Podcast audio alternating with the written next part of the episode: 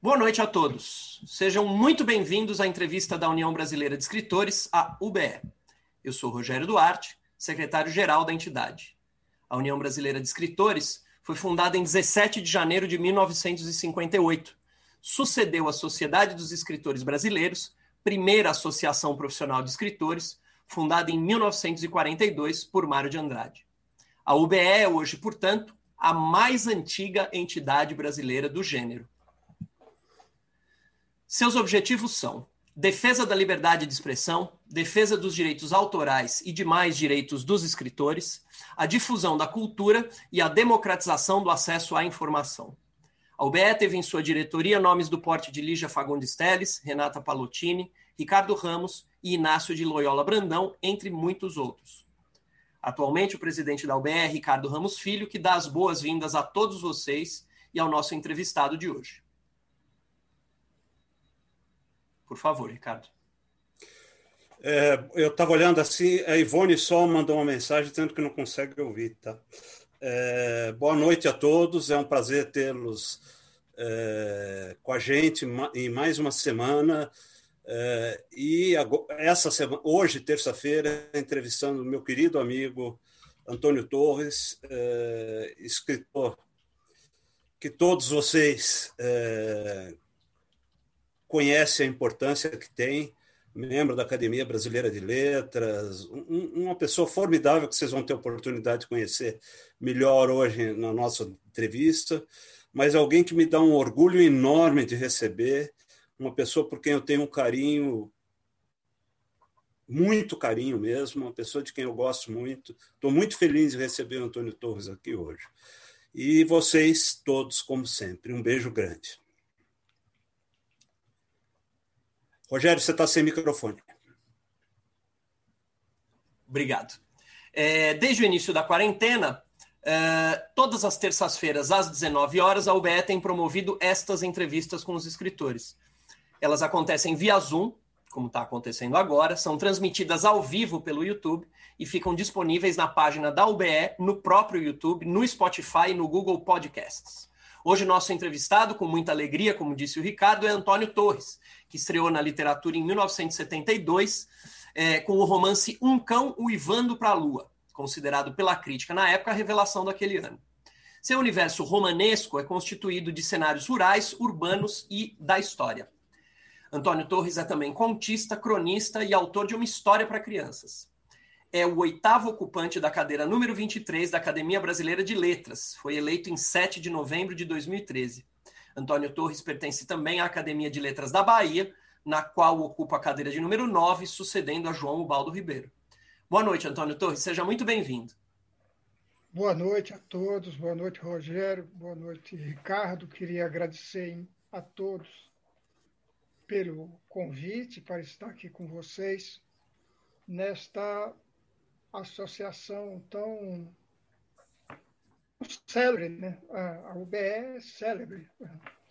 Ela é muito antiga, é muito consagrada e, e reúne sempre grandes escritores. Já foram mencionados aí Lígia Fagundes Tedo, Márcio Lola Brandão e etc. É, Ricardo Ramos, né, era daí, e todos sabemos de quem se trata. Né? O, o... Enfim, boa noite a todos e, mais uma vez, muito obrigado por essa acolhida e por, essa, é, por esse convite. Eu, nós é que agradecemos, Antônio Torres. Eu vou, sou eu que vou entrevistá-lo. Eu vou é, revezar um pouco. Eu sempre faço, eu tenho feito isso ultimamente é, às vezes eu faço uma pergunta, o Rogério não se contém, acaba fazendo também. Então a gente às vezes faz uma dobradinha aqui na, na, nas perguntas, tá? Mas eu é, normalmente é, começo, tá? É... Meu querido Antônio Torres, você nasceu nas, num povoado chamado Junco, que hoje é uma cidade, né? Sátiro Dias. É, eu já, quando ouvi o nome Sátiro Dias, eu já achei curioso uma pessoa chamada sátiro, né? Sátiro vem, deve vir de satírico, não deixa de ser engraçado, né? Quer dizer, Eu, por isso é que eu vejo que você continua preferindo chamar o lugar de Junco, né? continua se referindo ao lugar como Junco, né? que, aliás, eu acho um nome muito bonito. Né? É... E aí você, pelo que consta, teve a sua vocação literária descoberta ainda na escola rural, né? incentivado pela professora.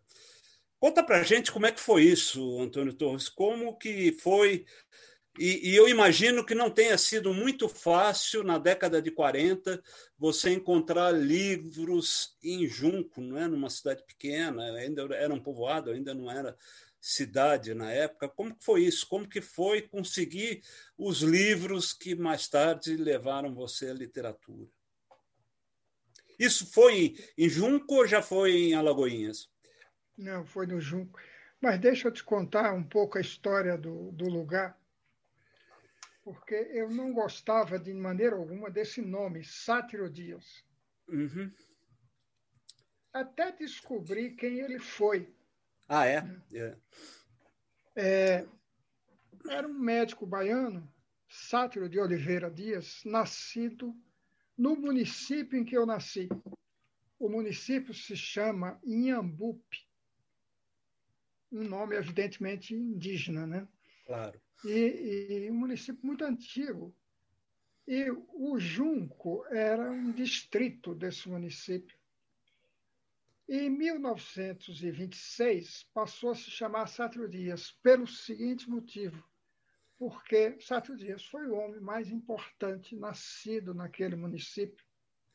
É, ele foi médico na Guerra do Paraguai e teria feito, conta a história, que fez um bom trabalho que impressionou o imperador Dom Pedro II, que o nomeou é, presidente da província do Rio Grande do Norte, do Ceará e, e do Pará. Né? E quando presidente do, do Ceará, e aí eu descobri isso num livro do Martinho da Vila, olha que curioso. Olha que bacana, que bacana um, um livro dele chamado Quizombas e etc. Um livro muito bom. E que ele conta que foi esse Sátiro Dias quem libertou os escravos do Ceará quatro anos antes da princesa Isabel. Olha que bacana. Foi engraçado que eu fui ah, convidado para fazer uma semana de oficina literária na, na Escola de Cinema do Ceará. Uhum então dirigida pelo Maurício Capovilla, aí de São Paulo, uhum. e o baiano Orlando Senna, o cineasta Orlando Senna. Uhum. E, e ao chegar lá, eram, eram, as sessões duravam três horas para 40 alunos de cinema.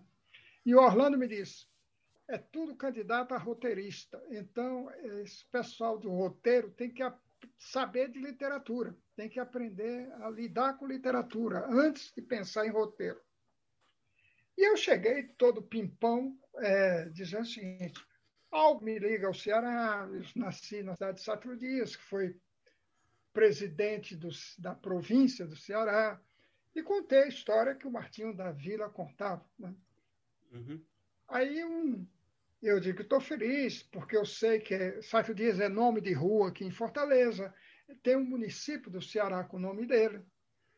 Aí eu estou muito feliz dessa, dessa aproximação. Né? Aí um aluno levanta e diz: Não, senhor, o Ceará nunca teve escravos. O que o, o, que o Sátrio Dias fez foi mandar comprar quatro escravos em Pernambuco para soltar aqui no Ceará. E, com isso, se engajar a campanha abolicionista. Abolicionista. Aí eu não deixei por menos. Eu disse, puxa, amigo, a sua emenda é melhor do que o soneto. Porque o gesto dele foi um gesto fantástico. Se foi assim mesmo que aconteceu, foi um gesto fantástico, né? De se aliar. Bom, passado isso, Muito é o legal. seguinte. Eu estou aqui com vocês graças a duas professoras. Uma se chamava Serafina e a outra se chamava Teresa. Serafina levou a esse lugar chamado Sátiro Dias, porque Sátiro Dias é, existe desde 2016, 2026, aliás, 1926. E o lugar não tinha escola, não tinha nada, não tinha. Era um lugar sem rádio, sem notícias das terras civilizadas, sem livros. Até chegar a professora, uma professora que gostava de botar os alunos para ler poesia em voz alta, cantorias de hino patrióticos. Era uma escola. Foi fantástico essa, essa escola, porque toda a poesia que essa professora nos passava me desceu pelos ouvidos. Né? Castro Alves, Bilac, por aí. É, você consta que nessa época você, você nessa época já queria ser Castro Alves, Antônio Souza? Foi na primeira leitura do Castro Alves. Né? É, né? A, na primeira leitura do Castro Alves já me encantei com o poeta, né? já vi a foto dele. Uhum. O, o, poeta era bonito como corno, dava muita sorte com as mulheres. Eu digo, é esse cara que eu quero ser. É esse cara.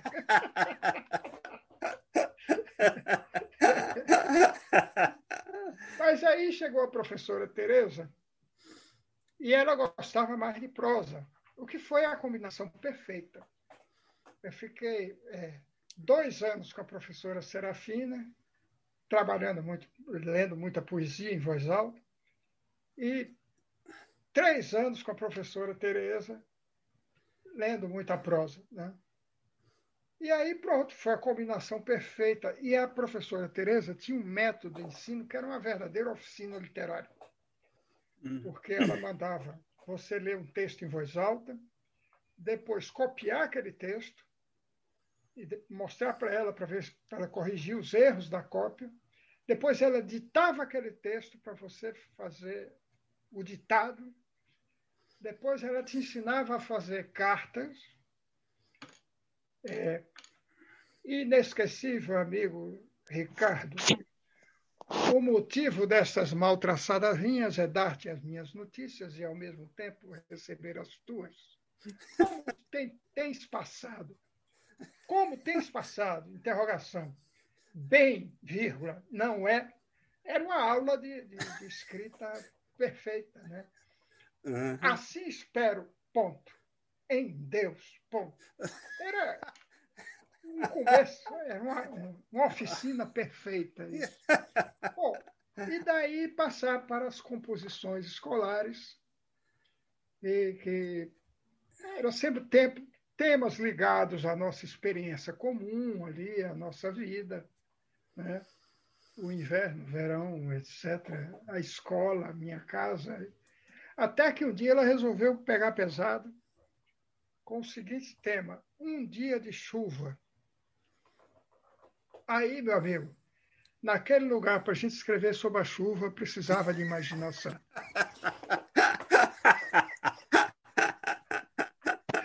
Era uma coisa muito abstrata, né? Aí o, o ficcionista nasceu ali naquele dia. Tenho certeza disso. Muito bom, muito bom. É... Antônio, você veio para o Sul é, com, com, cerca de 20 anos, estou certo? Com... 20 anos cravados. 20 anos. É com passagem pela Bahia, né? Você passou pela cidade da Bahia, Salvador, né? Você. Fiquei um ano em Salvador. Eu fiz o ginásio em Alagoinhas, que fica no meio do caminho.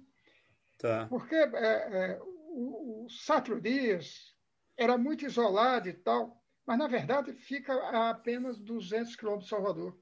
Uhum. Só que naquele tempo, meu pai contava uma viagem a Salvador que levou uma semana para ir e vir, por uhum. falta de transporte, aquela coisa toda. Você ia a cavalo até o Iambupe, ficava lá esperando um, um transporte qualquer para Lagoinhas.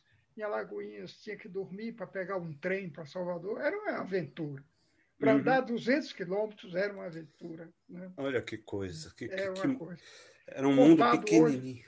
Né? Então, eu, depois de fazer o ginásio em Alagoinhas, que foi um, um tempo magnífico, anos 50, era a cidade dos sonhos das luzes verdes, dos sonhos dourados, e tinha biblioteca. Aí tinha livro, aí tinha, tinha professor que gostava de literatura, foi aí que descobri, além do Machado de Assis, Zé de Alencar, Paraná, Paraná, e aí descobri Jorge Amado, Graciliano Ramos e tal, aí foi, foi Monteiro Lobato, foi tudo, veio, até chegar um juiz de direito que era poeta, um poeta de primeiríssima qualidade, de Feira de Santana, que era amigo de Manuel Bandeira, se correspondia com Manuel Bandeira e com Jorge de Lima.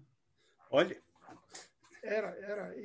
Ele fez poema para Bandeira e Bandeira fez poema para ele. Né, sabe? Olha que bacana. Que bacana. bacana. E esse, a chegada desse juiz de direito, esse poeta na cidade, para mim foi assim uma, uma revolução, porque ele trouxe o modernismo. Dizer, teve um professor que já me apresentou o modernismo na prosa com Graciliano, só que ele pegou pesado, ele me deu de cara para ler o Angústia, né? né? que eu li numa noite. Né? Aí no dia seguinte ele me deu o Mar Morto do, do Jorge Amado, e por aí foi. Né?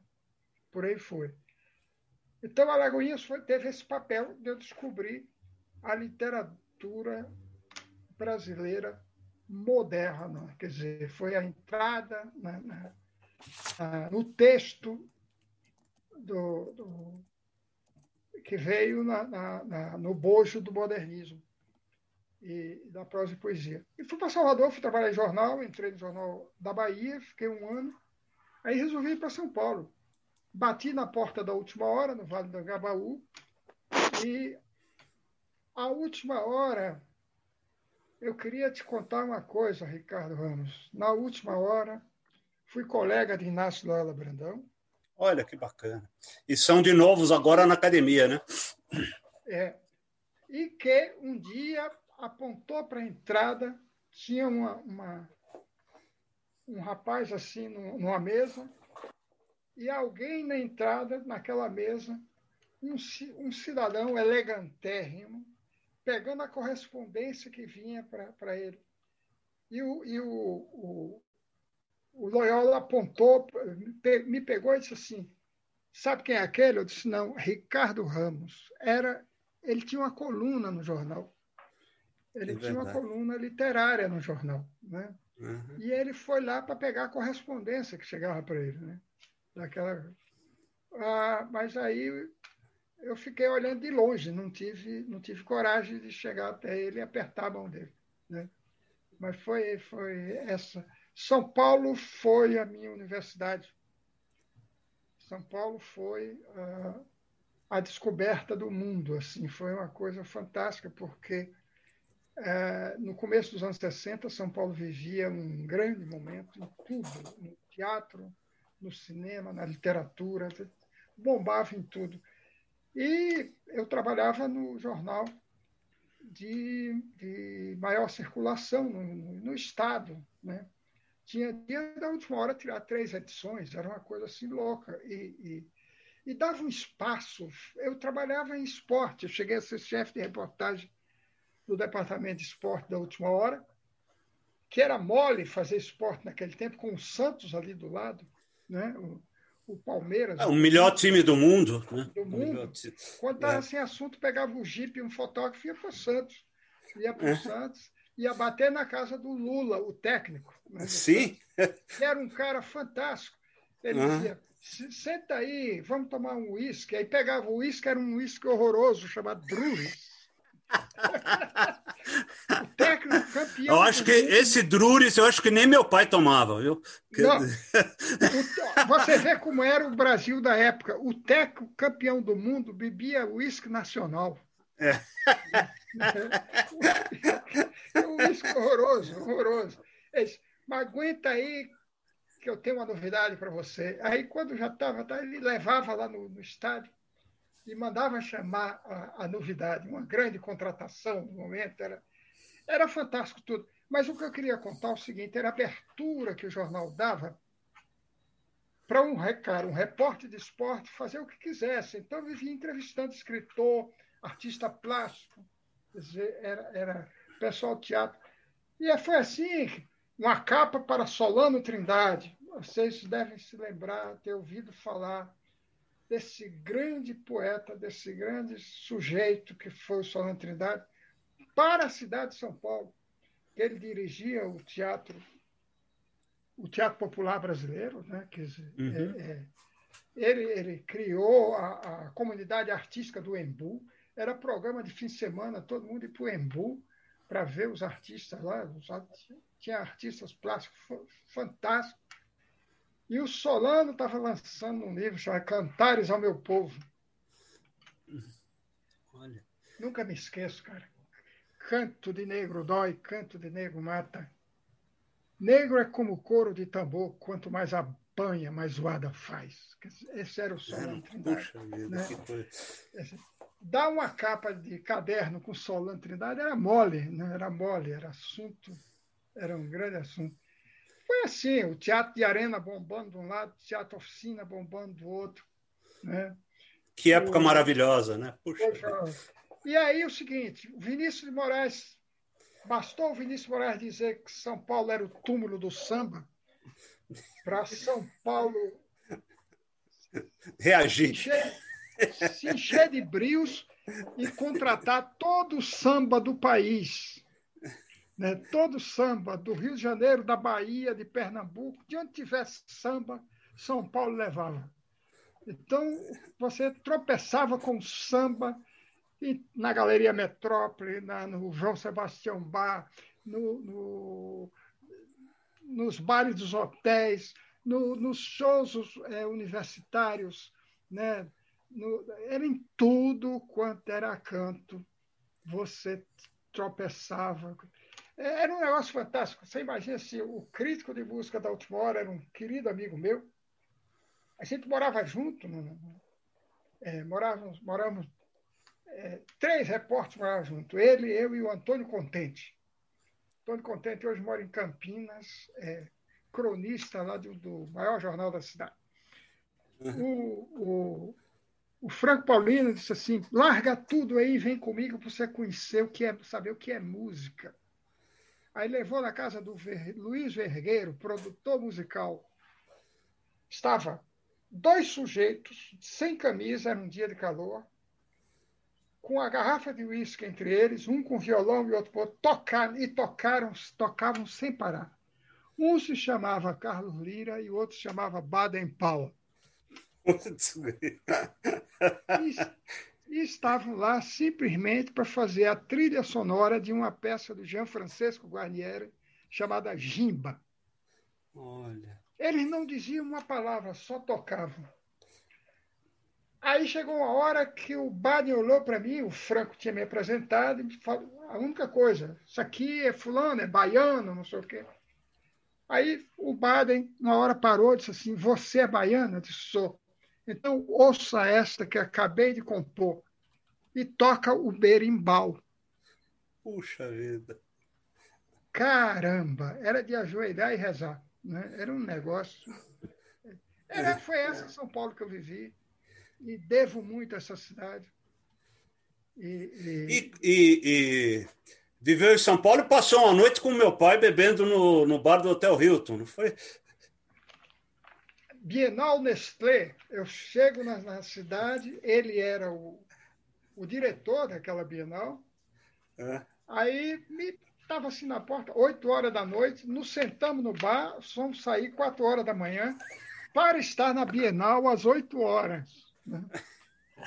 E vou dizer, ele, o, o Ricardo estava inteirão, inteirão na primeira fila, lá, às 8 horas da manhã.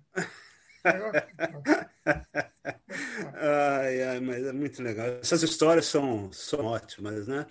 E é, você estreou. Ah, mas então era isso que eu queria saber. E como que como que foi, né, para esse menino que chegou aqui com os 20 anos, é, esse processo de, de, de migração é, é, é, muito doloroso, porque você depois mais tarde, né, é, principalmente é, no, no essa terra você iria ter esse tema muito presente, né? esse tema de você migrar e acabar é, perdendo as suas raízes, de, é, como que foi isso para você? Como que foi esse processo? Porque eu, eu, eu sei que São Paulo, é, para a gente não, não, não, não, falar só de coisas boas assim, mas nessa época, década de 50 e tudo, São Paulo era uma cidade um pouco racista, com, principalmente com o nordestino, com quem vinha de fora e tudo, não era,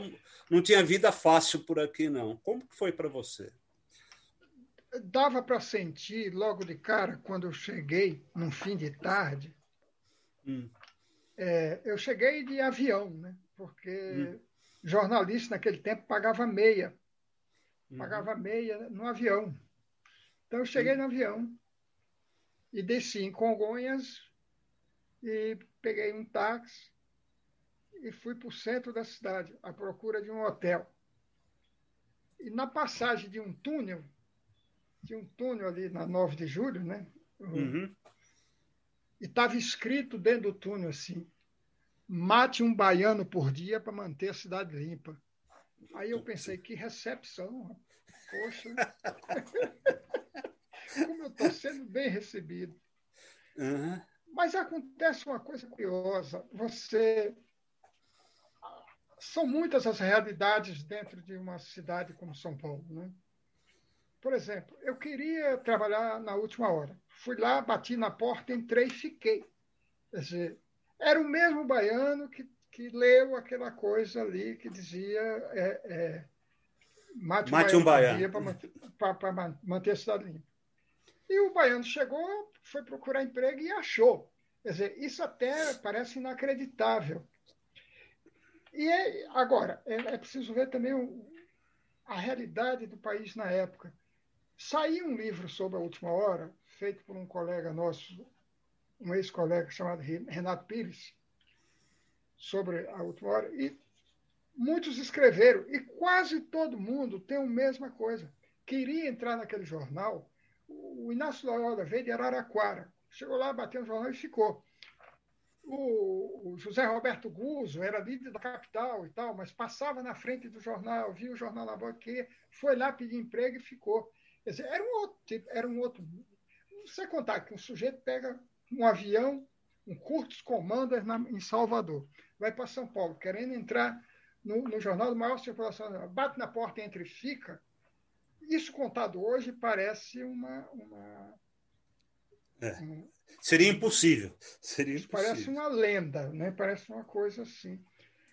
Agora, o que, o que me levou a essa percepção em nível mais profundo dessa, dessa, dessa dor do, do da migração, desse, desse lado mais é, tenso, denso da, da, da, da, da migração foi o meu convívio com os baianos que vieram da minha região e que se amotinavam é, num subúrbio chamado São Miguel Paulista. Ficavam todos ali em torno de uma fábrica chamada Nitroquímica nem todos conseguiam entrar para a fábrica, nem todos conseguiam ser industriário. Boa parte ia ser motorista de ônibus, cobrador de ônibus, ajudante de pedreiro. E, chegava a, a também viravam músicos. E, e era, uma, uma, era uma realidade muito rica. E eu, todo fim de semana, ia para aquelas bandas, ia conviver com esse meu povo lá. E foi daí que eu captei muito material que mais tarde ia me ajudar muito. Isso e a memória e a observação dos que voltavam, porque havia um ir e vir muito intenso. Ia-se e voltava muito para São Paulo. Né? Quer dizer, é, e, e não só para São Paulo, também muito para o Paraná, para o norte do Paraná. Ia-se muito para Londrina, para Curitiba. E para o interior de São Paulo, muito, para o oeste paulista. lá para a região do Presidente Prudente, para aquele mundo lá, ou para Marília.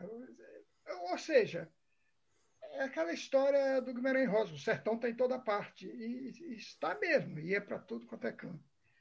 O, o... Foi des, dessas vivências e das de histórias que me contaram, de histórias que eu ouvi, que fui for, formando um, uma espécie de baú de histórias, baú, um acervo, que mais tarde, com casos reais que me contava aqui e ali, eu iria desenvolver um, a temática da, da, do deslocamento, desse ir e vir, Nordeste, Sudeste, Norte, Sul, é, é, e pegando sempre a viagem pela volta. Porque, como dizia Nietzsche, a tragédia está na volta. Né? É por aí que eu pego, tentei pegar a coisa. Isso me rendeu uma trilogia que é, começa com essa terra, prossegue com o cachorro lobo e fecha pelo com pelo fundo agulha, que para minha para minha grande emoção é, é, foi uma trilogia muito bem aceita em São Paulo. Uhum. São Paulo recebeu muito bem. Ainda recentemente saiu uma tese de doutorado não sei se foi esse ano ou no ano passado, eu acho que foi mais para o final do ano passado, na USP, que é uma maravilha sobre essa terra. E também, recentemente, essa trilogia já gerou teses na Unesp e, e, e por aí vai. Quer dizer, é, é uma coisa que me toca muito, é essa recepção do meu trabalho, que, aliás, vem desde a minha estreia no, no um, um cão uivando para a lua.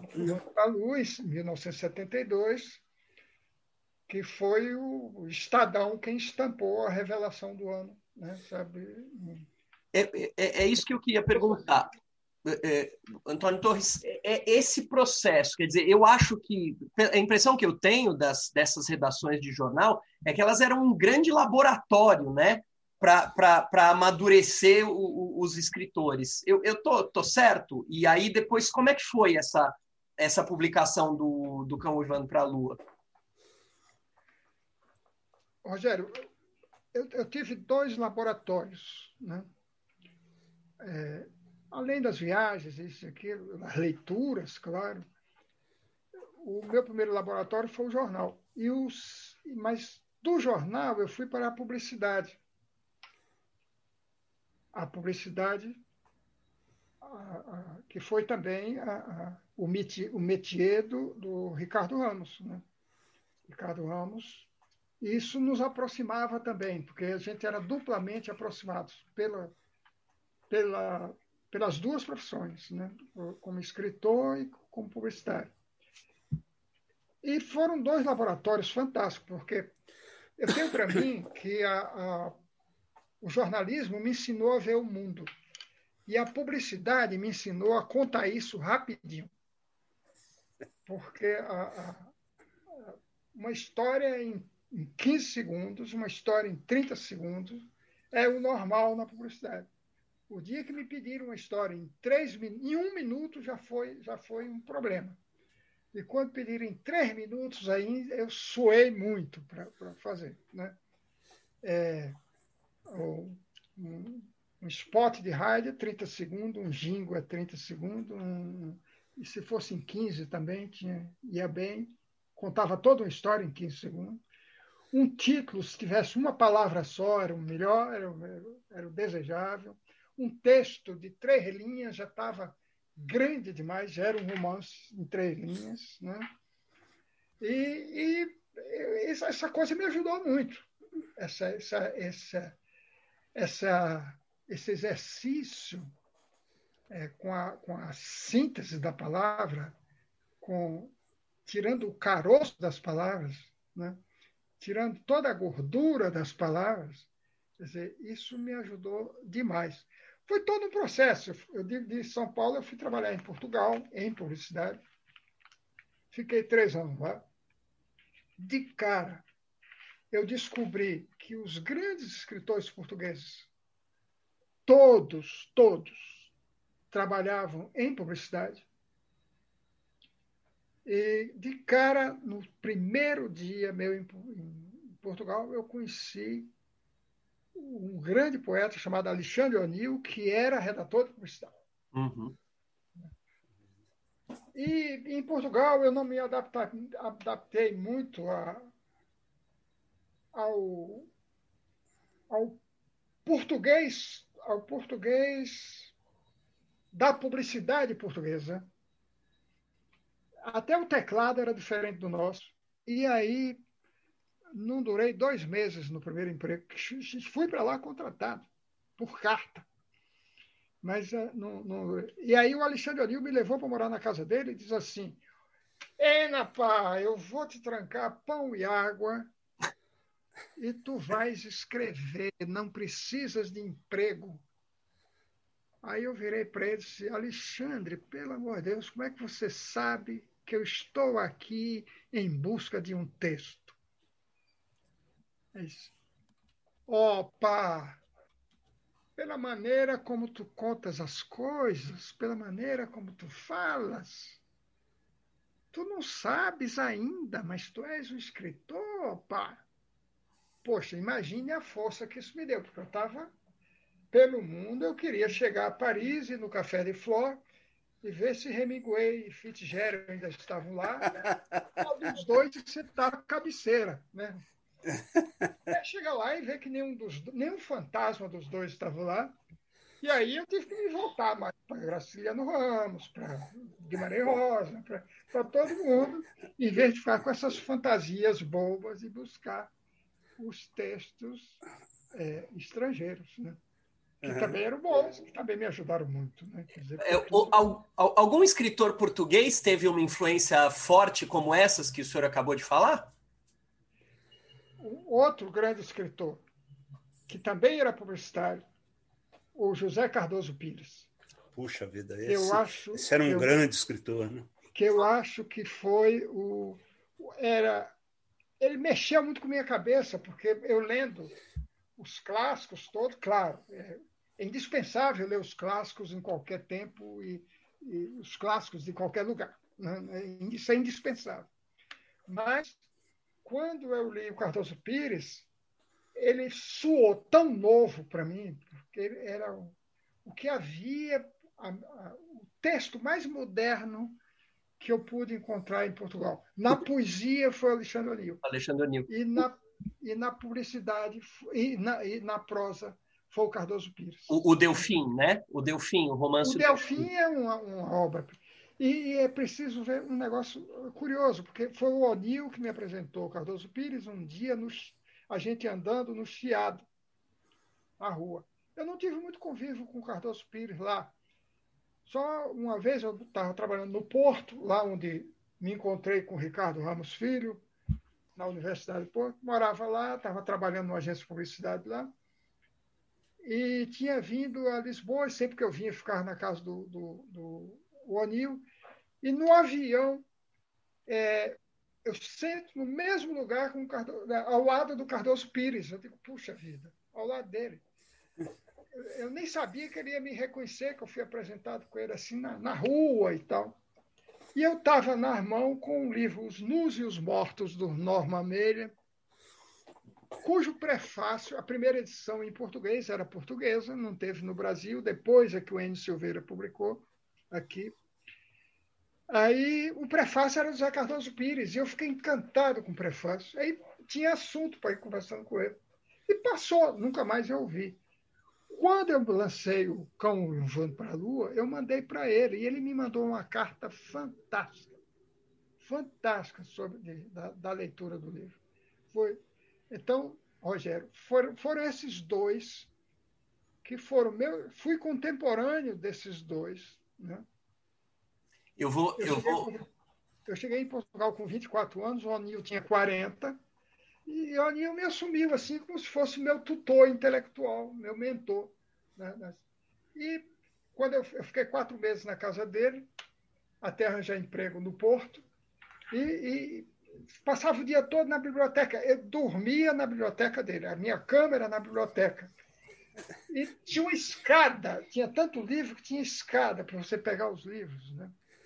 E ali eu me municiei mesmo, ali eu me abasteci de texto. Agora é engraçado que ele ia trabalhar e quando ele chegava de noite, primeiro ele passava na casa, estava separado da primeira mulher, tinha uma namorada inglesa, passava lá. Quando chegava tarde da noite em casa, o, o meu dever de casa, o pagamento pelo aluguel do quarto, era ler Grande Sertão Veredas em voz alta. Para ele.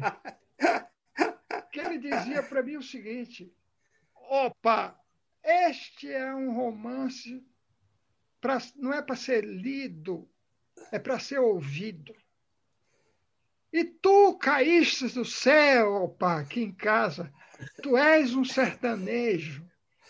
Poxa, aí, em compensação, ele lia para mim, traduzindo o Boris Vian, que eu fiquei encantadíssimo, o autor do, da Espuma dos Dias, moderníssimo, um texto assim, um, era amigo do Sartre, era o lado até mais ficcionista do que o Sartre. Amigo do Sartre. É, é, e aí ele lia o, o Namuno traduzindo para mim, quer dizer, então aquelas noites eram tertúlias literárias. Morava na Rua da Saudade 23. Tive lá agora, em, em fevereiro passado, eu fui homenageado lá, opa, fui homenageado na Fundação Casa de Jorge Amado, fiz palestra lá na, na Gulbenkian, e aí eu fui com minha mulher e fui mostrar os lugares onde eu vivi. E fui lá na Rua da Saudade. Quase choro. Era de chorar. Tem uma placa no prédio, na porta. Aqui morou Alexandre O'Neill. Olha, eu, eu, vou quebrar o protocolo aqui e dizer que eu fiquei emocionado, porque o Cardoso Pires é, é, um grande escritor português, mas pouca gente conhece, né, Antônio Torres? Não, tem, não sei se o senhor tem essa impressão. Pouca gente conhece aqui no Brasil o, o Cardoso Pires e ele é o autor que eu analisei no meu doutorado. Então, eu estou aqui festejando. Que maravilha! Que maravilha! Desculpa quebrar o, o protocolo. Sair aqui Posso me levantar aqui um instantinho? Por favor. Posso? Claro. claro. Aposto que ele vai pegar um livro. Vai buscar, vai buscar um livro com, com, com alguma dedicatória.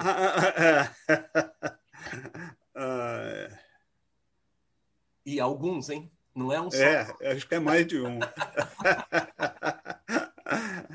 ah, é.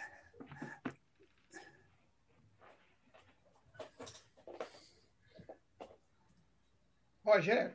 Diga. Tá vendo? Olha só, grande Alexandra Alfa. Esse é um livraço. Deixa eu ver aqui a dedicatória. Ele veio lançar esse livro, eu não estava no Rio no dia.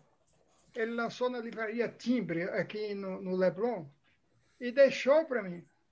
Eu fui lá, é, me telefonaram, eu fui buscar. Para Antônio Torres, meu camarada, que admiro muito e a quem deixo um abraço para nesta passagem pelo Rio em outubro de 1988. Olha, Olha. a assinatura dele. Você. Agora, que tesouro. antes do Delfim, antes do Delfim, ele já tinha arrebentado com esse romance. Sim, é verdade. É um grande livro. O Hóspede do Jó. E quem deu o título foi o Alexandre O'Neill. Ah, é verdade? Eu não sabia disso. Agora, o anil é este aqui. Essa é a poesia dele. É, Poesias completas, 1951-1984. Agora, para vocês verem o estilo, o, o, ele era um pouco galhofeiro. A dedicatória dele é, foi na minha casa, na única vez. Eles estiveram juntos no Rio. Ele foi quando eu conheci Saramago, ele, Lídia Costa, Saramago, isso no ano de 83. E aí, a Lídia Jorge, olha o autógrafo, obviamente, já de, de porre, escreveu o seguinte. Para o genial Antônio Torres, do não menos genial Alexandre O'Neill. É, é, é, é, Cardoso Pires e O'Neill eram, eram bons de uísque, né? Acho que o Cardoso Pires também era amigo do seu pai, não era, Ricardo? Era, meu pai falava dele com carinho enorme, gostava é. muito dele. Mas olha o resto. Rio, 26 de, de, de, 9, de setembro de 83. Torres e O'Neill, é, conferencistas internacionais, é, deixa eu ver, conferencistas internacionais, sempre é, dispostos a tomar porres homéricos.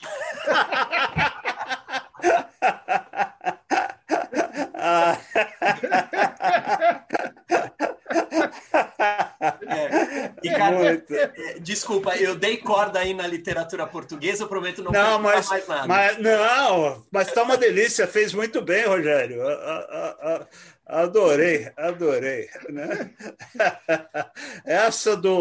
do não, mas do... é porque, o, o, o, Ricardo, a culpa é sua. Você começou lá no, lá no Junco, digo Sátiro Dias, com a professora Serafina e a professora Tereza. Aí eu venho fazendo os professores que eu fui tendo na vida. Né? E aqui eu fiz meu doutorado é, nos porres com esse cara aqui. e lendo, e lendo o Grande Sertão, né? Em voz alta. Em voz alta. em voz alta. que a, a, a, sorte, né, Antônio Torres, é que o, o livro dava para ser lido em bem em alguns meses, né, em voz alta, né? Não é um livro para você ler. Quatro meses. Quatro meses. Foi um, um, um, pagamento de aluguel, um pagamento de aluguel ali, bacana, né? Bacana. Muito legal, muito legal. Escuta, você, é... eu estou aqui pensando um pouco no cão Evandro para a Lua, porque você escreveu então depois disso, né? Quando você voltou de Portugal para o Brasil, é que você escreveu um cão Evandro para a Lua, né? Você publicou um cão Evandro para a Lua, né? É isso, né? Ricardo. Porque foi em 72, né? Foi, mas tem uma outra história por trás. Ah. O, o romance, na verdade, Um Cão foi meu primeiro romance publicado. Tá. Mas o primeiro que eu comecei a escrever se chama Os Homens dos Pés Redondos.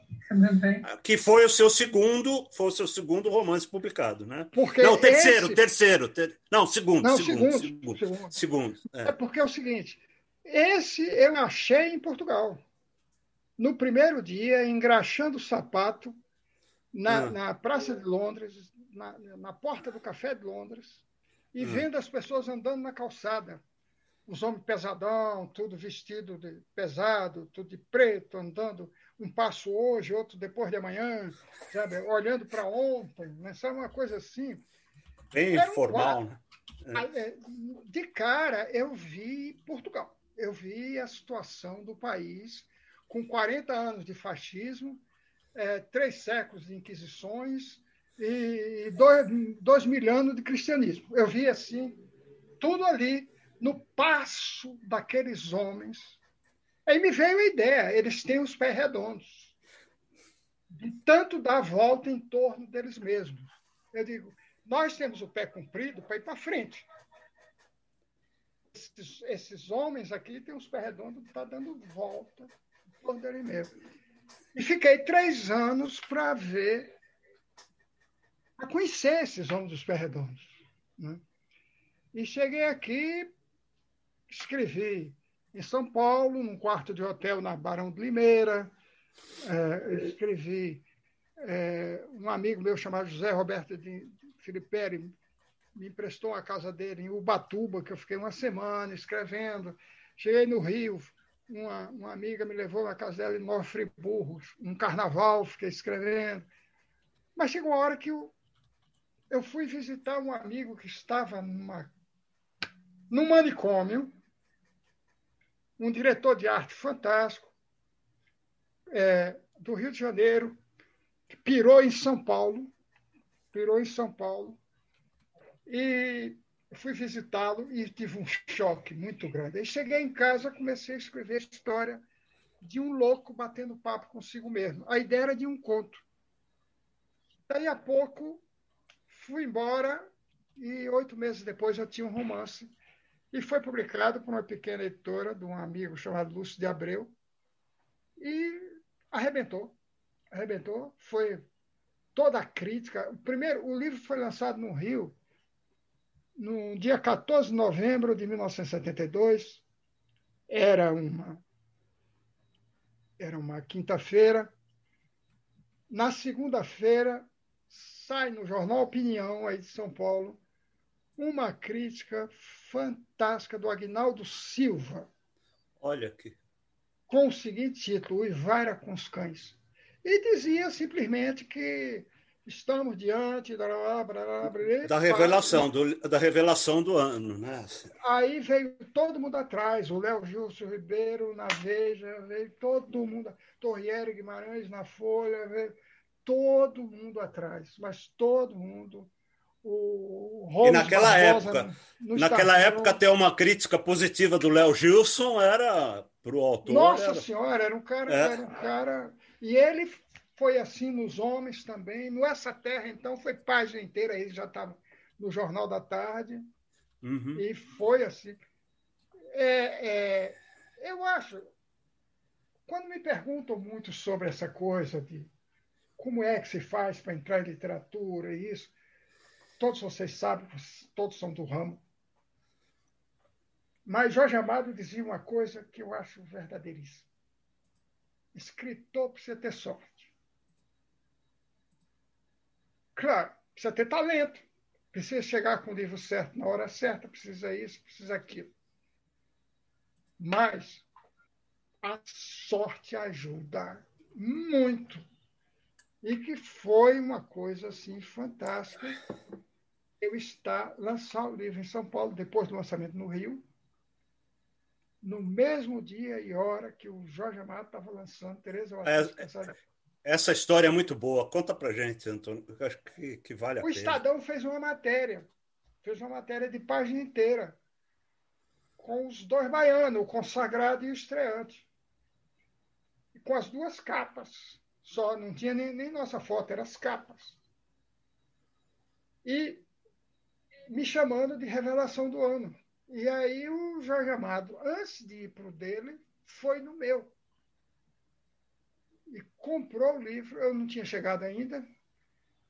Eu, quando eu cheguei, o gerente da loja parecia que estava chegando o, o, rei da cocada preta, porque estava todo cheio de salameleque para o meu lado. Que isso? Que isso? E era porque o Jorge Amado tinha deixado um embrulho para mim. E era o livro que ele tinha comprado com um bilhete, com o endereço dele na Bahia, com o telefone, com tudo. Pedindo um autógrafo e deixando o endereço dele no hotel, do hotel que ele estava, deixando na livraria, para mandar o livro. Claro que aquele, aquele bilhete ali em cima da mesa virou manchete, porque apareceram os repórteres ali, com aquela página fantástica do, do Estadão, apareceram. E e isso levou o Jorge via o Rio me procurar. Ele queria, quando eu fosse à Bahia, eu procurasse, mas antes disso, ele veio ao Rio, me, me chamou para um encontro na casa dele com o Calazans Neto.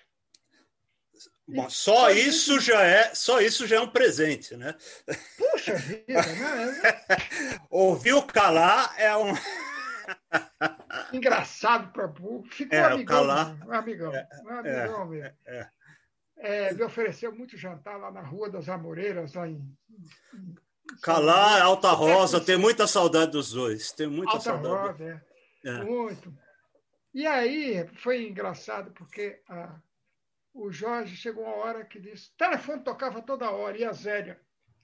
Jorge, é do Jornal do Brasil, Jorge é da TV Globo, Jorge é não sei o quê, da embaixada tal, é disso, daquilo. Ele vinha, conversava um pouco, saía, eu ficava calado, ficava ali, é, contando uma piada, fazendo uma. Chegou uma hora que ele disse assim: Antônio, aqui não dá para conversar. Vá à Bahia que a gente conversa lá. Um dia eu fui à Bahia, minha mulher e tal. Aí fomos na casa dele. Aí Alagoinhas 33. É. Ele chegou. Vem aqui domingo para o almoço, que vou chamar a Bahia inteira para te conhecer. Ele que me apresentou a Bahia. Eu era o baiano, mas ele, o Jorge que me apresentou a Bahia. Aí quando eu chego lá, quem disse que eu podia conversar com ele?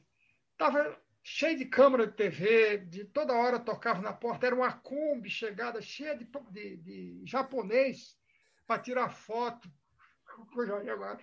Era uma coisa. O homem. Eu acho que acabou também esse tempo. O tempo de escritor de sucesso. É verdade, é verdade. Jorge Amado foi o último. Ele e Érico Veríssimo foram os últimos. Né? No Brasil, né? acabou. né? Saramago é, em Portugal, né? Acabou também, em Portugal acabou é, também. Acabou também. Né? Né? Escuta, é... você, você já citou aí, né? Mas você começou o ano de 2020 muito bem, né? Você em 29 de janeiro, você foi homenageado né, na, pela Fundação José Saramago. Né? Em Lisboa, foi saudado pela Teolinda Gerson, Leonor Xavier, é, o poeta Vitor Araújo. É, então, é eu acho que. que mora em Lisboa. Isso. É...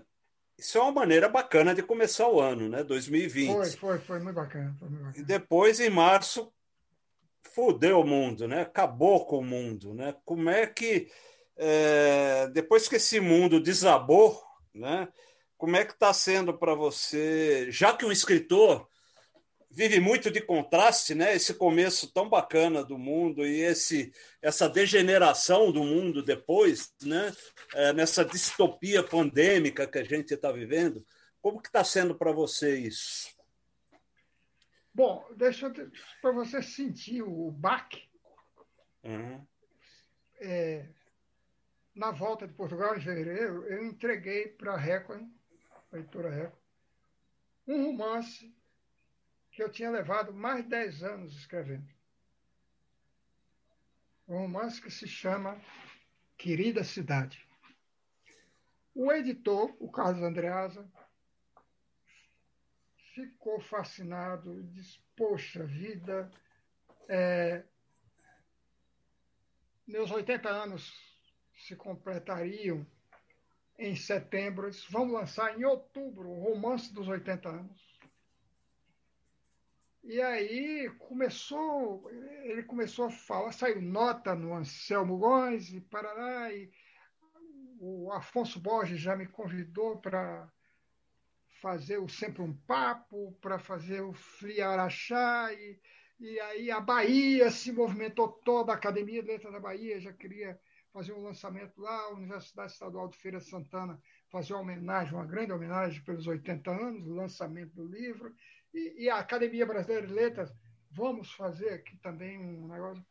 Aí, dia 12 de março, chego na academia, a academia convoca a doutora é, Margarete Dalcomo, da, da Fiocruz, é, no Salão Nobre, que ela diz, manda todos nós para casa imediatamente. Ela faz, fez um quadro do que era que vinha por aí do avanço da pandemia na Europa, no mundo, e como já estava chegando no Brasil e que o negócio era muito perigoso e tínhamos todos ir para casa, só sair de casa em situações extremas, com máscara, álcool gel, nada de aglomeração, não se aproximar de ninguém, dois metros de distância no mínimo, pá, pá, pá. E aí, passado uns dias, me escreve o, o editor, o Andreasa, dizendo que propondo que deixássemos esse lançamento para o ano que vem. Com o que eu concordei imediatamente. Né? Imediatamente, não há a menor condição. Se lançar um livro agora, né? Agora, e, e ele e o argumento dele é o seguinte: o autor brasileiro depende muito da sua movimentação. O autor brasileiro é muito convidado para festival, é muito entrevistado, é muito, tem, tem, tem muito contato com as pessoas. Como é que você vai fazer contato? Eu digo, tá certo, não vou mesmo, estou aqui, não, não tem que ter. Agora teve uma, uma compensação, que é a, a descoberta desse mundo virtual. Porque a homenagem pelos 80 anos aconteceu na Bahia, fortemente, até com uma mesa internacional na Universidade Foi em setembro? Foi em setembro? Foi em setembro. Ah, é. uma mesa internacional com grandes participações, a Teolinda Gessão, a, a, a, a Vânia Chaves, da Universidade de Lisboa, a, a, a professora da Universidade de Salamanca, professora da Universidade de Rennes, professora da Sorbonne, não sei o que, Parará, meu tradutor francês. Teve uma coisa muito bacana. Dois dias de, na Bahia. Foi uma overdose. Dois dias. De...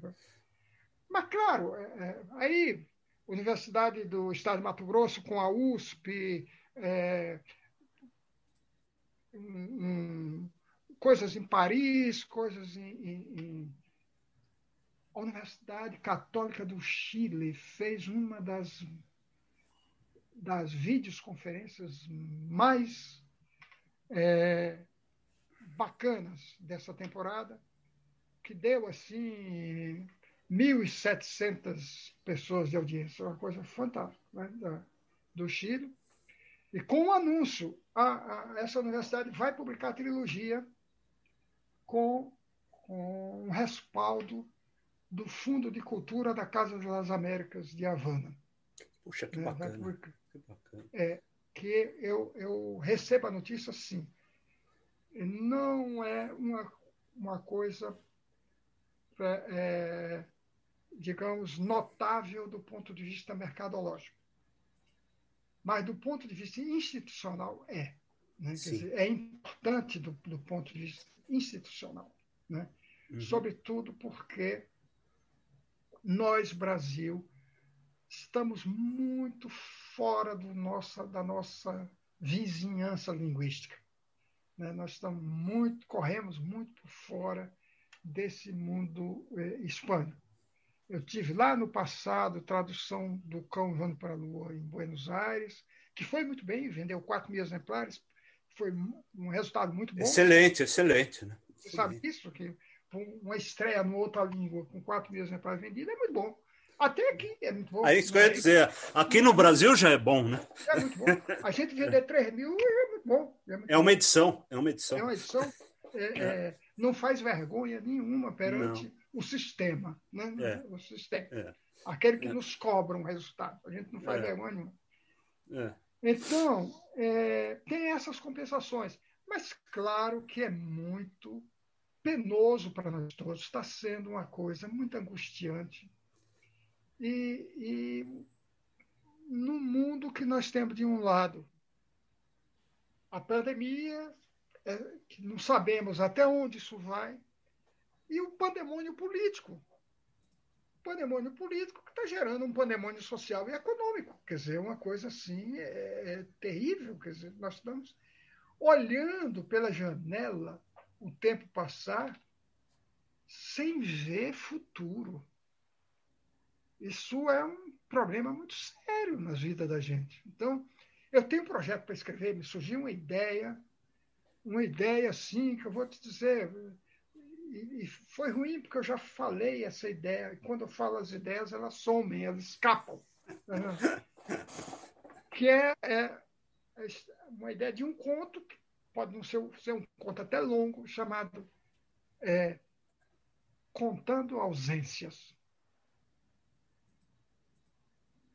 Que é essa coisa que a gente está tá, né? contando ausências. Os amigos que morrem, as pessoas que morrem, todo dia mais gente, mais gente, mais gente, mais gente.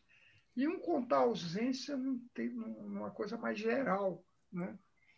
É, perder é. um escritor do porte do Sérgio Santana é um negócio assim Aldir muito Blanc, triste. Aldir Blanc, né? Aldir Blanc, né? Sérgio Santana. Santana. E... É, é uma é, coisa. Gente, gente. É, é coisa. Gente, gente. E, Agora eu acredito. Oi, diga. Vamos é, começar a abrir para o pessoal? São vamos, vamos sim. Já. Aqui nós temos um costume é, que Antônio Torres que eu vou entrevistando, mas num determinado momento o Rogério me caça a palavra, que é para abrir para o público poder perguntar também, para eu não ser egoísta e para o público poder perguntar, tá? Então vamos lá, Rogério. Vamos, vamos lá.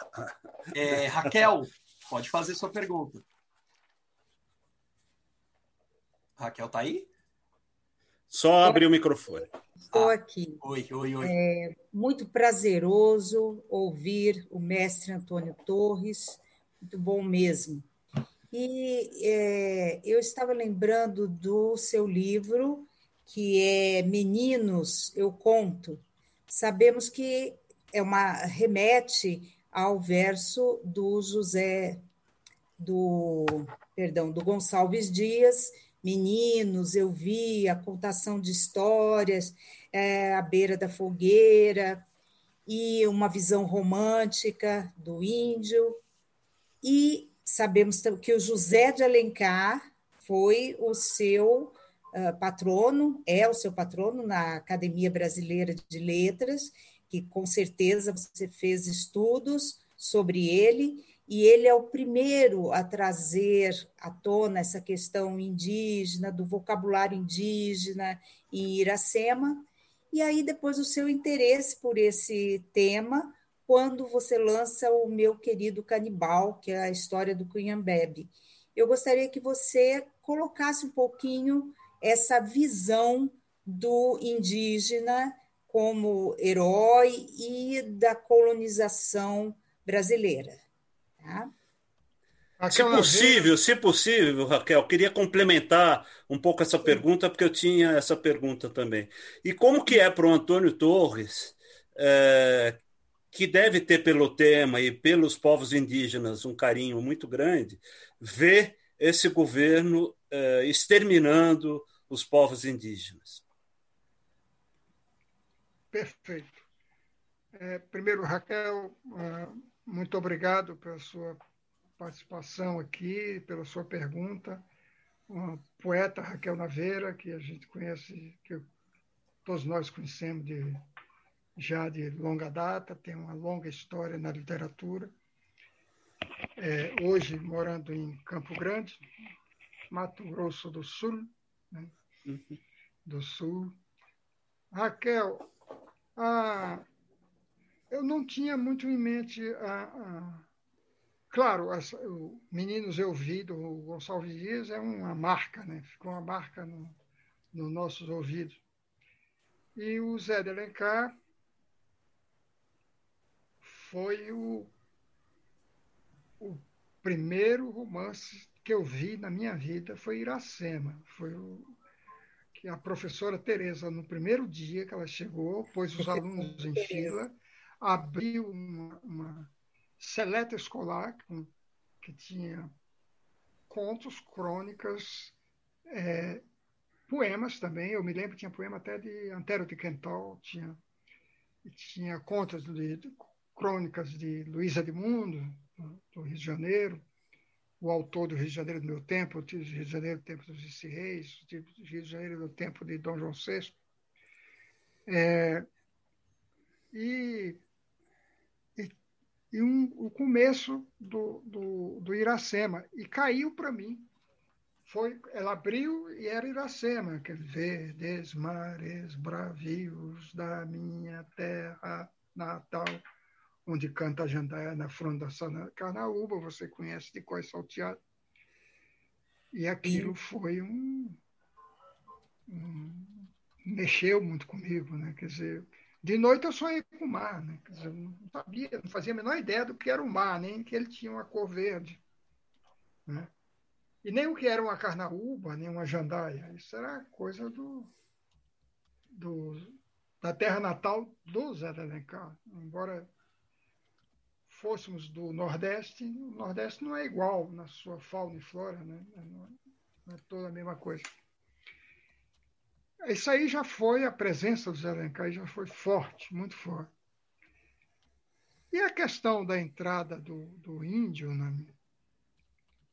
na minha pauta, digamos assim, foi quando, a partir do momento que eu escrevi um livro de encomenda é, para uma coleção chamada Cantos do Rio, a convite da Prefeitura do Rio de Janeiro, da Secretaria de Cultura do Rio. É, e eles me pediram para escrever sobre o centro da cidade. A primeira leva foi assim: o Carlos Heitor Coni pediram ao Coni escrever sobre a Lagoa. o Aldir Blanc para escrever sobre Vila Isabel, o Geraldinho Carneiro sobre o Leblon e eu sobre o centro. E aí eu comecei a pesquisar, pesquisei, pesquisei, pesquisei. E, claro, sou um romancista, sempre interessado em descobrir um personagem. E nessas pesquisas, eu me choquei com dois personagens da história do Rio de Janeiro. Cunhambebe, o grande guerreiro de, de Angra dos Reis, cujos domínios iam de Cabo Frio a São Vicente, no, do litoral norte fluminense ao litoral de São Paulo, e que rezava a lenda que onde ele pisava fazia a terra tremer. É, e que tinha nas veias o sangue de mais. se orgulhava de ter nas veias o sangue de mais de 5 mil inimigos, a maioria portugueses. Eu digo, opa, que grande personagem.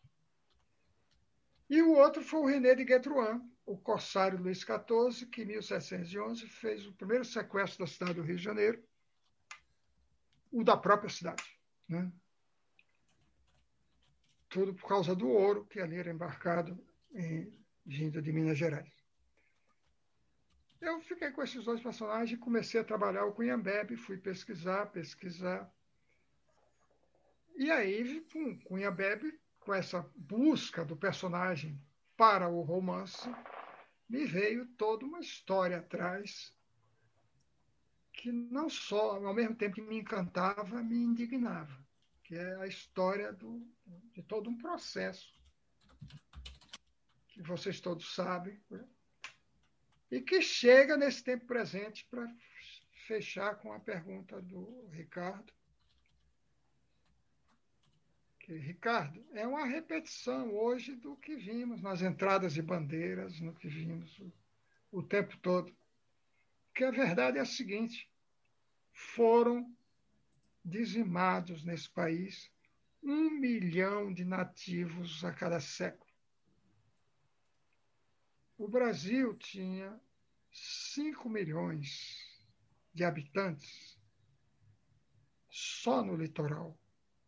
Quando os portugueses chegaram, Portugal tinha um milhão de habitantes. Portugal inteiro tinha um milhão de habitantes. Contra cinco. Para cá vieram os gatos pingados. E esses gatos pingados tinham a vantagem de serem muito avançados na tecnologia de guerra. É, eles traziam a pólvora, eles traziam o canhão. E era canhão contra flechas. E nisso eles ganharam a parada destruindo populações inteiras na base de um milhão por século. Em quatro séculos foram destruídos quatro milhões. Restaram esses gatos pingados que existem por aí, que continuam sendo dizimados, pelo que a gente sabe. É isso, Ricardo. É uma história Muito que triste, se né? repete. Né? Muito é um, triste. Uma história que se repete. E é uma história muito triste. Eu, nos anos 70, eu fiz uma longa viagem pela Amazônia, que está contada em parte, dá um certo respaldo a um conjunto para a Lua. E meu convívio, andando pela Rio Bahia, eu fui até na, onde, ao encontro da Transamazônica, que estava sendo construída as histórias que eu via de noite nos postos de gasolina, nas beiras de estrada, eram terríveis. A concepção que o homem da região tinha sobre o indígena.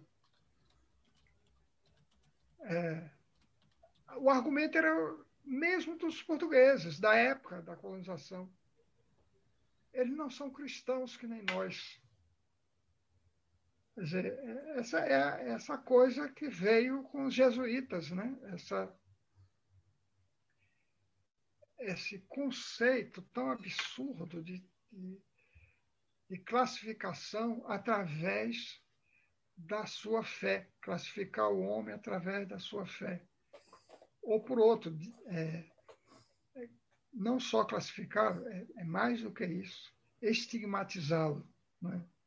Isso aqui é o, o, problema central. Essa é uma parada, é uma parada dura, uma parada dura, e que hoje o mundo também está alerta para isso. Aquele mesmo mundo que foi responsável por dizimar um milhão de indígenas a cada século aqui, hoje, pelo menos, a história também vai. Tem, existe uma dialética na história que ela vai avançando. As cabeças vão avançando, o processo civilizatório vai. Existe, né? Aqui dentro não está existindo para infelizmente, quem nos governa. Isso aqui é, é, digamos isso com todas as letras, porque é real.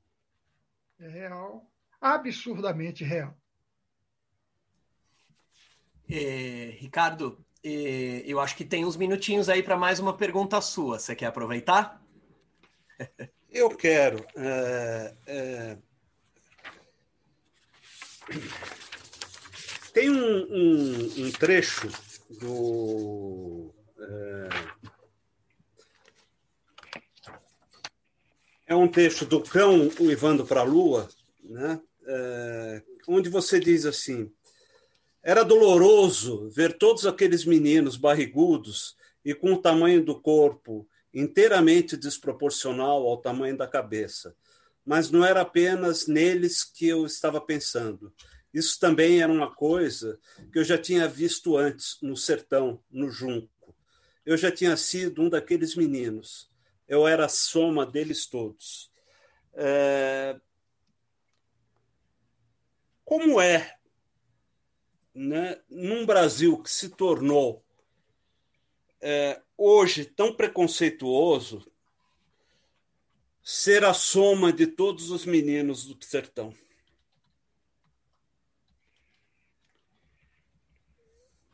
Olha, é, é muito duro porque você, em algum momento, você estava é, vislumbrava um avanço nesse processo. Nós chegamos a vislumbrar. Eu sou de uma geração que passou, viu, assistiu muitas mudanças e que teve participação efetiva nisso. A área cultural no Brasil, ela teve um processo evolutivo, sim. Ela cresceu muito. Veja, esse é um país que deu Machado de Assis, deu Zé de Alencar, deu eh, Vem, deu ciclo de 30, deu 22, deu ciclo de 30, deu Guimarães e Clarice, deu a minha geração toda, está aí, de Moacir Cria em Porto Alegre, Márcio Souza em Manaus, passando por Inácio Loyola Brandão em São Paulo, é, Domingos Pellegrini Júnior no Paraná, é, Nélio da Pion, Ana Maria Machado, Sérgio Santana no Rio de Janeiro, os mineiros todos, né? né? São os mineiros todos. É, é, Oswaldo França Júnior, Roberto Demon, Wander Piroli. É, Otto Maria Rezende. Otto Maria Rezende, o Tran Dourado, Paulo Mendes Campos, Fernando Sabino, nossa, é um horror. Minas Gerais é um horror, né? Sabe, é assim, uhum. um horror no bom sentido, né? De nos deixar é, fantasticamente horrorizados. Né? Uhum. Até chegar hoje no Carlinhos Herculano Lopes, meu querido amigo, grande, grande parceiro, grande, grande escritor. E vai por aí, João Baldo Ribeiro na Bahia, Ruiz Pinheiro Filho na Bahia. Se for citar aqui, dá para fazer uma enciclopédia, só citando nome, eh, Mato Grosso, tal, é, Goiás, Goiás, ah, ah, tanta gente. É, as novas gerações são uma dentro da outra. Você tem a geração do Milton Atum, do Bernardo Carvalho, mas aí vem do Rio Fato, vem outro, vem outro, vem outro, vem, e vai, vai, vai, não para nunca. Fantástico. Mas, de repente, você vê que o trem descarrilhou. Tem um descarrilhamento aí que ser da área de cultura parece ser uma coisa fora da programação. Né? Quer dizer, não está não está programado para esse país ter escritor, ter cineasta, ter dramaturgo, ter poeta, ter. Não, isso está tá complicado. é como tá se estivesse fora de moda, né? Fora, fora de moda, é, é, é uma coisa velha, ultrapassada, é tudo comunista. O, somos o todos, aí, somos todos. todos. Como se o comunismo não tivesse implodido com o muro de Berlim, quer dizer, um negócio meio esquisito. Que comunismo é esse? Onde, onde é que está o, o país comunista? Né? É. A China vai, virou a maior potência capitalista do mundo, é, faz, faz os Estados Unidos tremerem, mas não treme pela ideologia, não, treme pela, pelo capital, é pela produção capitalista, né? sabe? É uma coisa que não dá para entender essas mentes tão retrógradas que surgiram à nossa frente. Né? Na área dos costumes, então, uma coisa horrorosa. A gente tinha avançado muito. Né? É, sou de uma geração que batalhou muito contra os preconceitos de cor, de gênero, disso, daquilo, da, da a, a, relação com a mulher. Aprendemos, ficamos todos tendo uma visão diferente da mulher, uma divisão mais, mais a partir do Vinícius de Moraes, digamos assim. O Vinícius ensinou esse país a gostar de mulher. Ele, quando ele cantava assim, é, Ah, mulher, tu que criaste o amor, aqui estou eu tão só na imensa rua, adeus. Puxa, isso fazia a gente ficar arrepiado e olhar a mulher de um jeito tão diferente, né? Tão coisa, quer dizer, o Vinícius foi importante era, era o guru também, ele, João Cabral do Melo Neto, eram os gurus do Alexandre O'Neill. Parênteses, O'Neill foi quem publicou primeiro o João Cabral do Melo Neto em Portugal. Fez uma antologia, era amigo pessoal do João. Depois, se quiserem, ainda conta outra história, se der tempo. Mas é isso. Agora, Ricardo, a gente tem que acreditar que a história é feita de fases, né? É, há avanços e recuos na história e que isso é um processo que pode. É, não, não, significa que isso seja algo é, infinito, que seja algo sem fim. O que eu espero é que, para quem fez, quem acabou de fazer 80 anos, olha para isso assim. Mas eu gostaria de estar aqui para ver a ultrapassagem desse tempo. Não só a ultrapassagem desse tempo em suspenso, que estamos, que, no qual entramos, dadas as condições perversas sanitárias, mas a, a, a esse tempo, é, é, esse tempo tenso, esse tempo, esse beco sem saída que é, nos metemos pelo lado da política. Todos nós, eu acho que gostaríamos de ver esse tempo. É, viver para desatar esse nó, ver esse nó ser desatado. Né? Uhum. Voltarmos a respirar. Dizer, não é que, não quer dizer com isso que eu acho que a gente sempre teve uma política perfeita. Nada, a gente sabe que não, é ilusão isso mas nunca tivemos uma política tão retrógrada. Quer dizer, assim, é, em certos aspectos, nem no tempo da ditadura. Eu concordo com você. Eu concordo com você. É, é difícil da gente encarar isso, porque teve a censura, teve a tortura, teve isso. Teve as mortes, mas. Mas não se desmontou todo o aparelho cultural. É, é, a, a, música popular sobreviveu, o teatro sobreviveu, o cinema sobreviveu, mesmo levando porrada. Sobreviveu e reagiu dentro disso. Agora, o que há é um desmonte do, do, de todo o aparelho cultural. Quer dizer, é uma coisa que pegou é, por onde eles sabem que é capaz de destruir pela economia. É. Estrangulou, né? Estrangulou. Esse é que é o problema o, O Toreiro tem uma última pergunta para a gente fazer assim, em, em, que nós já estamos estourando no tempo. O Toreiro pergunta o seguinte: você falou na sua geração e o, e o Toreiro ficou com inveja, diz que ficou com, com inveja dos nomes da sua geração.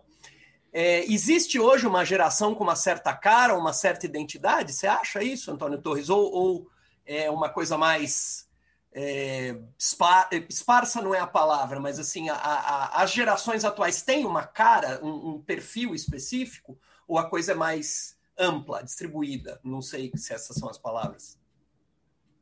É, é, o Toreiro e Rogério, eu acho que. Toreiro, não se preocupe, você está é, tá colado ali perto de nós e é muito bom. É muito bom. É, é... Toreiro é muito bom. E, aliás, o Toreiro esteve aqui em casa. Né? Ó, apareceu aí, apareceu. Toreiro agora ligou a câmera. Deu um tchau para você. Toreiro esteve aqui em casa, fez uma bela entrevista aqui no, no, no um assunto que é difícil para burro, mas ele fez e, e rola por aí na TV Sesc. Né? TV Sesc. Você está sem, sem microfone. Está no YouTube também, aberto para todo mundo, o é, é. programa inteiro. Eu já recebi assim comunicações de gente que vê e fica. Mas olha, Toreiro e Rogério, eu acho que é um pouco diferente, porque é uma geração muito ampla. São várias gerações dentro de, de, de outras. São, ah, ah, porque depois de nós veio um outro povo, depois outro povo, veio, veio, veio somando. Né? O que eu acho que a característica do, de lá para cá é de uma diversificação fantástica. E, e também de uma entrada em cena de algo muito importante, que é a, a questão do, do, da voz periférica da voz da periferia, da voz do, do daqueles que antes estavam tinham dificuldade de, de, achar o seu lugar na literatura.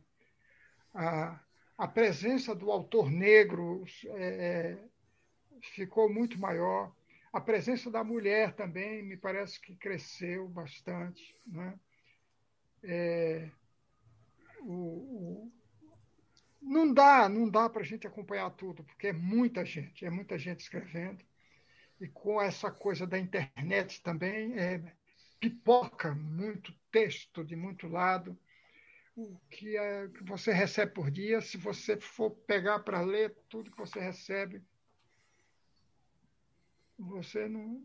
O dia tem que, tem que ter 30 horas. E, mas é, eu acho muito saudável o que está acontecendo a grande preocupação é, para mim, é a, é a mudança do leitor. Eu não sei se o leitor está acompanhando essa diversidade que, que está acontecendo com, no, com a literatura brasileira atual.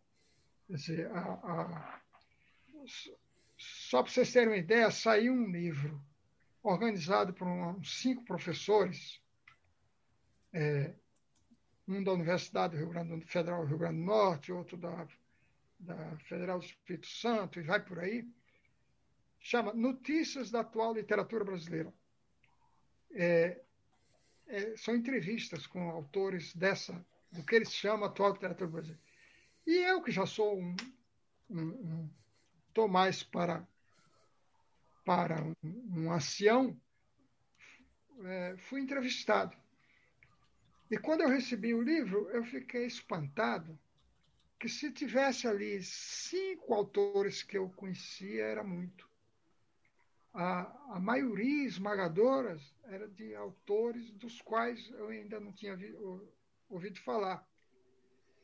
É, e achei assim, é, é importante isso. Mas me pergunto, com essa mudança que está havendo no leitor, será que esses autores estão tendo leitura? Né? Esses autores estão chegando ao seu destinatário, estão encontrando o seu destinatário. É uma dúvida só. Eu não tenho nenhuma base para isso, não tenho uma base para perguntar. Eu sinto que a divulgação toda está concentrada na internet, porque já não há mais programas de televisão, raro. É, tem o do Maurício Melo, Melo Filho, lá, Melo Júnior, lá, Melo Júnior, Melo Júnior. Melo Júnior, lá em Brasília, na TV Senado.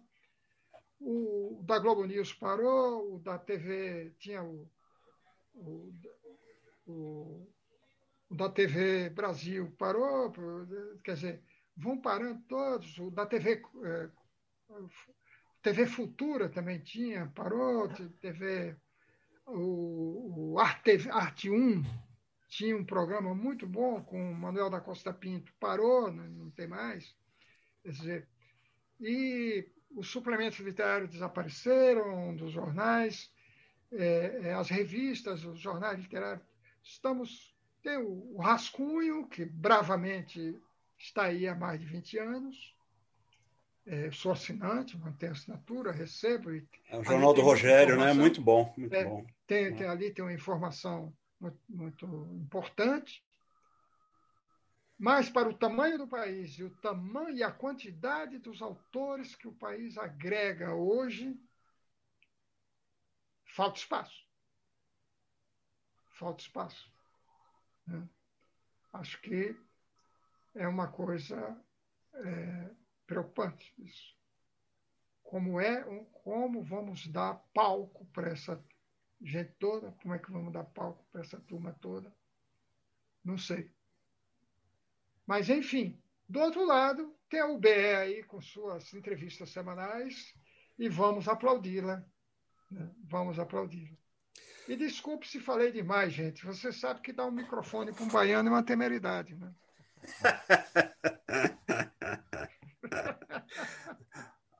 Até porque baiano burro nasce morto, né? Quer dizer, não, tem... não, não baiano, baiano não pede a palavra. Toma! Eu vou, eu vou só apresentar as entrevistas das, das próximas semanas e aí a gente se despede, pode ser? Pode. Essas são as. as... Só para mostrar para vocês, a gente está chegando no final. É, a gente tem mais duas, uma no, no dia 24 de novembro, que é com Regis Bonvicino, é, poeta, e no dia 1 de dezembro com a Paula Fábio, é, é, romancista, né, premiada. Nós estamos tentando, gente, ainda não consegui confirmar, mas já que até o Antônio Torres falou nele hoje, nós estamos tentando trazer no dia 8 de dezembro, para encerrar o ano, o Martinho da Vila, tá? Se a gente conseguir trazer. Poxa, genial. É a tentativa. Genial. É a tentativa. Genial. Se alguém é, é, tiver uma, uma ligação, um, um, contato mais direto com ele, a gente agradece que nós estamos É, porque por enquanto nós estamos falando com. É, com um empresário. Com um empresário. É, gente... Eu vou passar para vocês o telefone dele. Pronto. Maravilha, Antônio Torres. Vou passar Maravilha. o e-mail dele. O e-mail dele. Eu acho que eu não tenho o telefone, mas tem um e-mail. Manda para mim, Antônio Torres. Obrigado. Vou mandar agora mesmo. Vou mandar agora mesmo. Tá bom? Maravilha, maravilha. E, e esse é o momento das despedidas. Ricardo, Antônio Torres, se quiserem se despedir. Eu quero sim. Eu quero agradecer ao Antônio Torres. É, ouvir o Antônio Torres é sempre uma delícia. Foi uma entrevista extraordinária, Antônio Torres. A gente teve um momento aqui, nós não vimos o tempo passar. É, uma delícia, não tenho o que dizer. Foi muito Poxa. gostoso ouvir você hoje, viu? Foi muito Fala assim, legal. Não, senão eu choro, Ricardo. Não, que, que é isso? Senão, Mas é verdade, foi, foi uma delícia. Muito obrigado. Agradecer a Raquel aí, a todo mundo. A Raquel, agradecer a Raquel, agradecer ao meu, ao meu amigo Nicodemos Sena. Nicodemos, você foi eleito?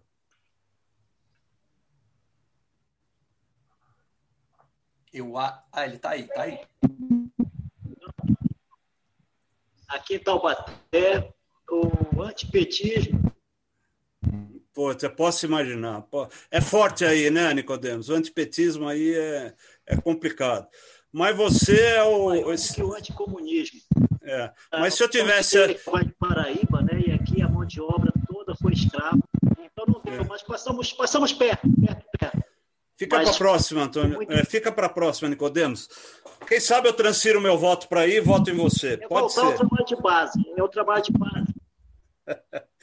Gente, Dulce, Nelly, Raquel, pessoal da OBE, Rogério, é, Paulo Mauá, Dezena, Ivone, todo mundo que está aqui. Eu acho que não havia uma segunda oportunidade.